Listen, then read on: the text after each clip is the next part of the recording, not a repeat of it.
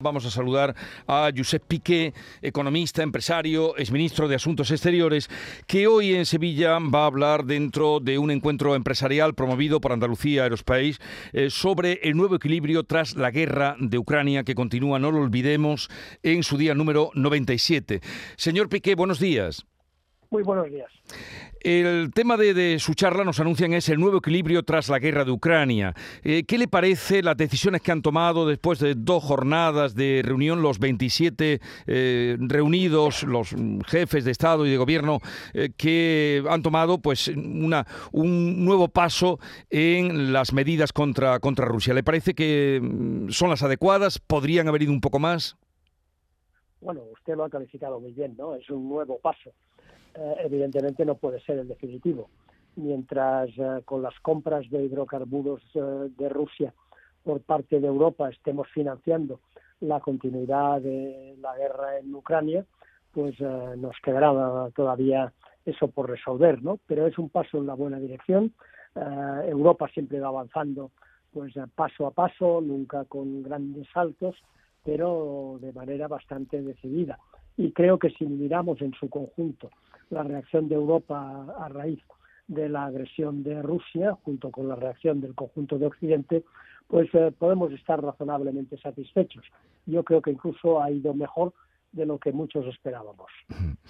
Bueno, ¿y qué pasará? Porque la guerra mm, terminará. No sé usted qué percepción tiene de si, estamos en el día número 97, si se alargará mucho en el tiempo o cómo acabará esto me gustaría decir lo contrario, ¿no? Pero esto va para largo. Va para largo porque en estos momentos ninguna de las dos partes está en condiciones de asumir un alto el fuego, porque eso implicaría para Rusia renunciar a, sus últimos objetivos, que ya son muy pocos después de haber perdido en, en, todos los frentes, ¿no? A Rusia y a Putin le ha salido todo mal, pero los ucranianos consideran que un alto el fuego eh, lo que haría sería consolidar la pérdida de su integridad territorial, de partes muy importantes de su territorio nacional, y no están dispuestos. Eh, Rusia va a intentar seguir para ver si consigue aislar a Ucrania definitivamente del Mar Negro y con eso poder vender que la operación le ha salido bien. Eh, va a depender del impacto de las sanciones sobre Rusia y por lo tanto de su capacidad de seguir financiando la guerra y Ucrania va a seguir defendiéndose en la medida en que Occidente le siga suministrando armamento ofensivo que permita mantener la, resistencia heroica, desde luego que, están teniendo frente a la invasión. Eh, yo creo que no estamos ante una cuestión de días, desde luego, ni de semanas, estamos probablemente ante una cuestión de meses que inevitablemente terminará con un alto el fuego, pero que puede ser un alto el fuego que simplemente cristalice una situación, pero que no pase por un acuerdo de paz. Eh, no quisiera ser agorero, ¿no? Hmm. Pero las dos Coreas terminaron eh, las hostilidades en el año 53, no la guerra, porque siguen en guerra, y el año que viene se van a cumplir 70 años de ese armisticio y son absolutamente incapaces de avanzar ni un milímetro en dirección a un acuerdo de paz. ¿no? Yo no creo que estemos hablando en estos términos en el caso de Ucrania, pero nos tenemos que acostumbrar a que esto va para largo y que por lo tanto eh, la reacción de, por parte de todos, incluido de las políticas económicas, tiene que tomar en cuenta este hecho. ¿no? La guerra no se va a solucionar de un día para otro. Esto va para largo, dice usted, señor Piqué, y cómo nos afectará, qué consecuencias tendrá eh, sobre nuestro futuro, sobre la situación económica, pongamos España y también Europa. Bueno, las estamos viendo ya, ¿no? Eh, es verdad que el impacto de la guerra se ha venido a añadir al impacto de, de la pandemia, que todavía no ha terminado. De hecho, estamos todavía sufriendo las consecuencias. Vemos, por ejemplo, lo que está sucediendo en China, que está afectando a las cadenas de suministro globales de manera muy importante y los efectos desde el punto de vista de los ciudadanos pues son claros Una, un menor crecimiento económico un alza muy importante de los precios y por lo tanto con un riesgo de inflación persistente y eh, la necesidad de adoptar eh, medidas drásticas de control del gasto y de adecuación a una nueva situación en los mercados en los que ya el Banco Central Europeo va a dejar de comprarnos toda la deuda que emitimos, tendremos que acudir a los mercados financieros y los mercados financieros nos van a prestar en la medida en que confíen que les vamos a devolver el préstamo. Y para eso hacen falta muchas cosas que lamentablemente de momento no se están haciendo. ¿Y cree usted, como se ha dicho en Davos, que hay peligro, por lo que estaba exponiendo ahora, que hay peligro real de una recesión en, en Europa eh, e incluso en Estados Unidos? Yo creo que Europa tiene más problemas que Estados Unidos. Eh, Estados Unidos tiene una demanda interna que se está mostrando muy fuerte. Eh, objetivamente, eh, la situación, sobre todo en los mercados energéticos internacionales, le está beneficiando. no es el caso de Europa, que dependemos de los suministros energéticos del exterior de una manera pues muy significativa, muy vital, como, como estamos viendo.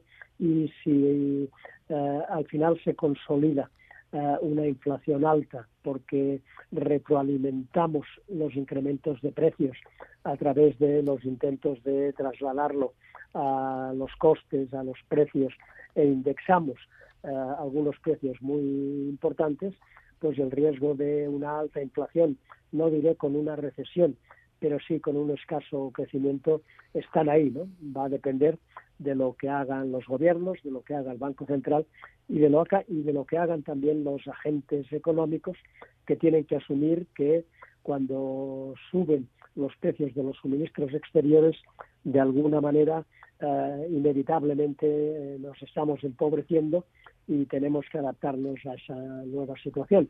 Ya sé que eso es muy difícil, sé que, digamos, no es, no es popular, no ayuda a ganar elecciones, pero eso es lo que hay. ¿No pinta usted un futuro muy, muy halagüeño, señor Piqué? Bueno, ojalá me equivoque, ¿no? Eh, ojalá la guerra termine enseguida, eh, se normalicen los mercados energéticos y de materias primas, eh, el Banco Central Europeo pues no vaya mucho más allá en digamos, volver a una política monetaria restrictiva, que la Unión Europea nos dé margen para eh, seguir aumentando el gasto, depende de muchísimas cosas, ¿no? Pero todas ellas me parecen bastante complicadas, bastante difíciles. Yo creo que eh, intentar, eh, em, transmitir falsos optimismos es lo peor que podemos hacer veamos las cosas con realismo, afrontemos las cosas con objetividad, con seriedad y con rigor, porque como en la vida, ¿no? En general, si no si no lo planteamos de esta manera, al final eh, estamos hablando de hambre para de, pan para hoy, pero desde luego de hambre para mañana. Y, y, con respecto a la situación con Marruecos, ¿cómo la ve? Mm, ¿Cómo deben ser nuestras relaciones? Bueno, yo creo que con Marruecos eh, inevitablemente nos tenemos que entender en, en muchísimos ámbitos, en muchísimos ámbitos, pero al mismo tiempo España tiene que ser muy celosa en el cumplimiento de la legalidad internacional, en este caso en el marco fijado por las resoluciones de Naciones Unidas y en la posición de España, por ejemplo, eh, en el contencioso del Sáhara, no puede ser el resultado de cambios de actitud personal eh, que pueden a su vez cambiarse después en el futuro, ¿no? Tienen que mm. responder a grandes consensos. La política exterior, y le hablo por experiencia, es tanto más fuerte cuanto mayor es el nivel de consenso interno respecto a los grandes temas. ¿no? Y cuando se pierde ese consenso interno, se toman decisiones por iniciativa propia y a espaldas del Parlamento y del principal partido de la oposición, la política exterior se vuelve muy frágil, porque lo que estamos transmitiendo es que hoy esta es nuestra opinión, pero si luego eh, viene la alternancia política y cambia el gobierno, pues vamos a mantener otra, ¿no? Y eso mina absolutamente la credibilidad del país. Y de lo que hemos vivido esta semana con la eh, conmemoración de los 40 años de la adhesión de España a la OTAN, la no presencia de gobierno, de parte del gobierno, ¿no? El sector Podemos, que ya anuncian también que en la cumbre podrían hacer un plantón. Eh, ¿Qué opina usted? bueno, vuelvo a incidirle en lo que acabo de decir, ¿no?